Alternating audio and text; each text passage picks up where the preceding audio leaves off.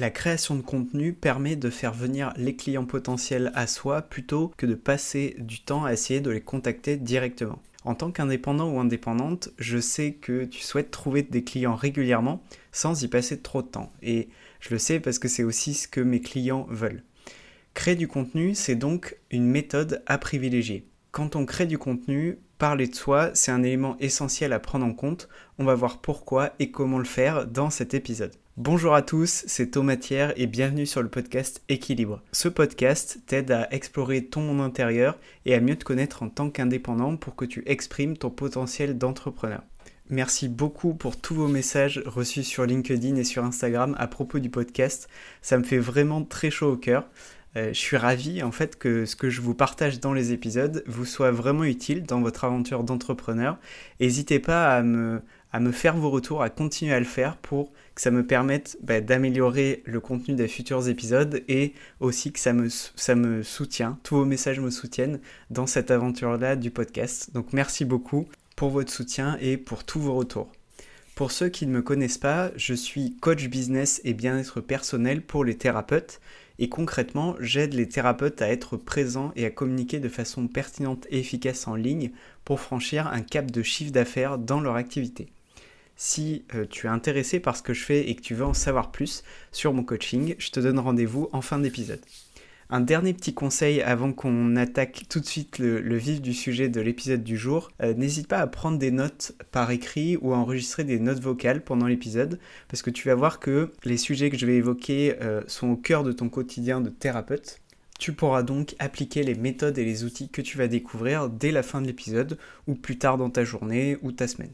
On attaque tout de suite le sujet du jour qui est parler de soi progressivement dans ses contenus.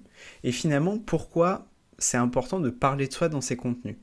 En tant qu'entrepreneur indépendant euh, ou entrepreneur indépendante, ton entreprise porte souvent ton nom. En tout cas, c'est ce que je remarque le plus fréquemment.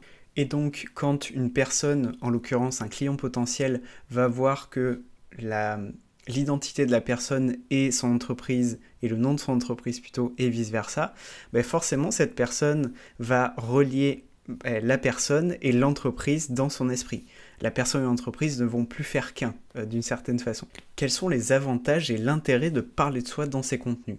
La première chose, qui est assez simple et, plutôt euh, évidente, c'est que ça va créer une meilleure proximité, ça va créer plus de proximité avec ton client potentiel. La deuxième chose, c'est que parler de toi dans tes contenus va te permettre de partager ton cheminement personnel, ton parcours pro, euh, et tout ça, ça inclut les défis que tu as rencontrés, que tu as traversés, les étapes clés de ton parcours, de ta vie en général, les apprentissages que tu as eus, bref, ça recouvre plein plein de choses. Quand elle va voir un contenu où tu parles de toi, la personne qui regarde ce contenu vit peut-être une situation par laquelle tu es passé, et peut-être celle que tu décris dans le contenu, que ce soit un post, une story, etc. Et ce, lien finalement entre ce toi du passé et euh, cette version présente de cette personne, ça va créer une connexion émotionnelle entre cette personne et toi. Et ça, c'est quelque chose aussi de très très fort parce qu'on sait que forcément le lien émotionnel, c'est un une des formes de lien les plus fortes. Autre intérêt de parler de soi dans ses contenus, c'est l'opportunité de pouvoir diffuser ses valeurs personnelles et la raison d'être de notre activité. On appelle aussi la raison d'être le fameux pourquoi. Tu as peut-être déjà entendu parler de, de ce terme-là, le pourquoi de tu fais telle activité. Euh, et le pourquoi ou la raison d'être, c'est justement un des cinq principes du jeu infini de l'entrepreneuriat. Si tu vois pas ce dont je te parle, j'ai créé un épisode qui est dédié justement à ces principes du jeu infini de l'entrepreneuriat et où je, te, détaille justement ces cinq principes-là. Je t'ai mis le lien euh, de l'épisode bah, justement dans les notes de cet épisode si ça t'intéresse. Parler de soi dans ses contenus permet également de renforcer et de nourrir sa marque personnelle et au final, si on renforce sa marque personnelle, on améliore sa réputation et donc sa valeur perçue. Et enfin, un dernier avantage que je vois à pouvoir parler de soi dans ses contenus, c'est de pouvoir initier des conversations plus facilement à partir de ce type de contenus euh, qui sont plutôt orientés euh, et qui abordent des sujets personnels par rapport à des contenus qui sont plus orientés professionnels. Par exemple, si tu abordes un sujet que euh, ben, le, ton moi du passé a vécu et que cette personne qui est en train de te lire vit cette situation, donc on a vu tout à l'heure que ça améliore la connexion émotionnelle entre vous, mais ça va permettre aussi euh, bah, à cette personne de pouvoir euh, commenter plus facilement, de se sentir beaucoup plus impliqué finalement dans le fait de réagir à ce contenu-là. Et donc forcément, euh, ça va engendrer des conversations dans les commentaires, des likes, et pourquoi pas des échanges qui se poursuivent en message privé si es sur Instagram, LinkedIn, etc. Maintenant qu'on a vu les avantages et les intérêts à parler de soi dans ces contenus, peut-être que la question qui vient naturellement, c'est bah, finalement comment le faire? Comment parler de soi euh, pas à pas au fur et à mesure dans ces contenus Et c'est justement ce qu'on va aborder euh, maintenant. J'ai identifié trois étapes intéressantes pour toi qui te permettent justement de t'intégrer finalement encore plus dans tes contenus. La première étape, c'est assez simple, encore une fois assez évident, mais il faut commencer par ça, c'est de pouvoir définir ce qu'on souhaite dévoiler et ce qui restera dans la sphère privée. J'ai remarqué que beaucoup d'entrepreneurs et donc de thérapeutes que j'accompagne, quand ils n'ont pas encore créé leur premier contenu qui parle d'eux-mêmes, ils ont l'impression qu'il faut dévoiler toute leur vie sur le web. Et je pense que ça fait partie des nombreux clichés qui existent sur le fait de parler de soi euh, et parler de soi sur le web parce que finalement c'est pas du tout une obligation de pour toi dévoiler toute ta vie en ligne.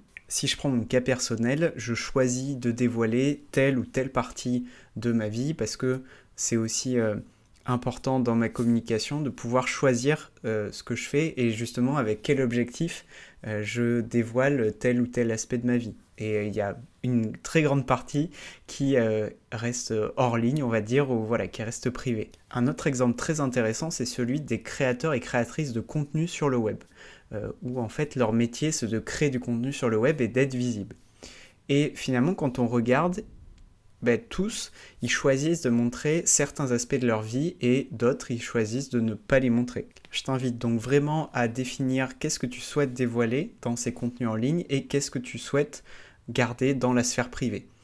Ce choix conscient, ça va vraiment te permettre d'être super à l'aise quand tu vas parler de toi dans tes contenus parce que je te rappelle que l'objectif, c'est euh, justement quand tu parles de toi dans tes contenus, d'être à l'aise et pas que ce soit une corvée que tu rajoutes, que tu t'ajoutes dans le quotidien. La deuxième étape pour parler de soi progressivement dans ces contenus, c'est de pouvoir commencer en faisant un pas aussi petit soit-il. C'est super important. Je vais te partager mon exemple personnel. Dans mon cas, passer à l'action, c'est un de mes plus grands enjeux dans toutes les actions que je fais dans mon entreprise. Euh, j'en suis hyper conscient, c'est très clair pour moi. Et peut-être que toi, tu vis la même chose dans ton quotidien entrepreneur. Si tu ne sais pas du tout ce que tu pourrais dire sur toi dans tes contenus, je t'invite tout de suite à appliquer une méthode simple et rapide en quelques minutes. Prends une feuille de papier et un stylo. Ensuite, tu listes en 30 minutes tous les sujets dont tu aimerais parler. C'est important de garder cette durée-là, parce que comme ça, ça va te contraindre et te donner un cadre pour lister les sujets. Et je suis persuadé qu'après ces 30 minutes, tu auras une liste qui va être super garnie et tu auras plus ce sujet et cette charge mentale voilà, de, de quoi je peux parler, quel type de contenu, etc. Si tu connais les sujets dont tu veux parler, ben, commence par quelque chose. Commence par une story Instagram, commence par un post LinkedIn, poste une photo sur ta page Facebook Pro euh, qui te parle et mets un texte sympa, une phrase d'appel à l'action pour euh, inciter les gens à commenter, à interagir avec ta publication. Voilà, commence par quelque chose. Et enfin, la troisième étape pour parler de soi progressivement dans ses contenus, c'est celle d'avoir une routine pour parler de soi justement régulièrement dans ses contenus. C'est pas toujours facile de conserver la motivation et l'envie sur la durée.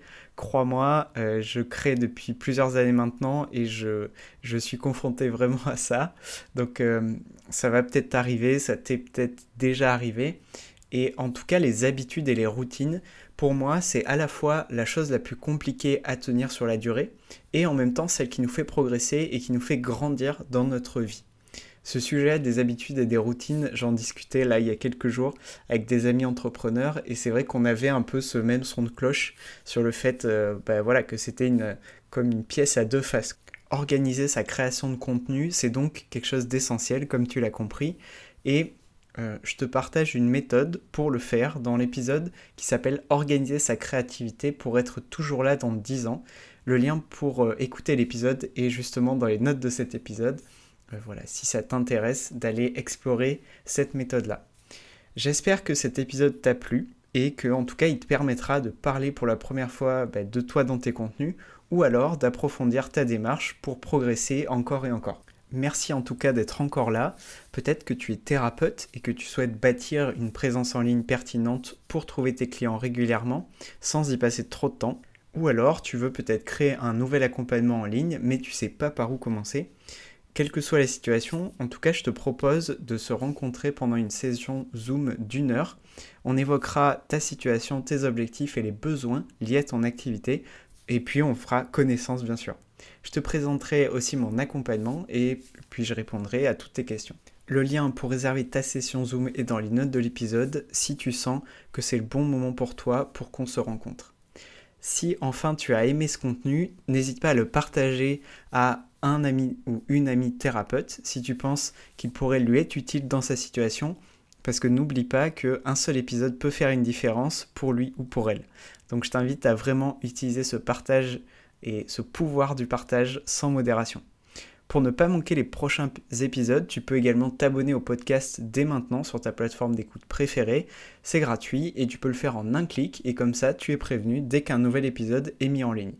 Parce que je ne sais pas si tu sais, mais tu n'es pas abonné automatiquement au podcast quand tu écoutes un ou plusieurs épisodes, euh, voilà, par exemple. Je te remercie d'avance si tu le fais. Et tu peux également retrouver tous les liens utiles dans les notes de l'épisode. Merci beaucoup pour ton attention, prends bien soin de toi et à très bientôt pour un nouvel épisode. Salut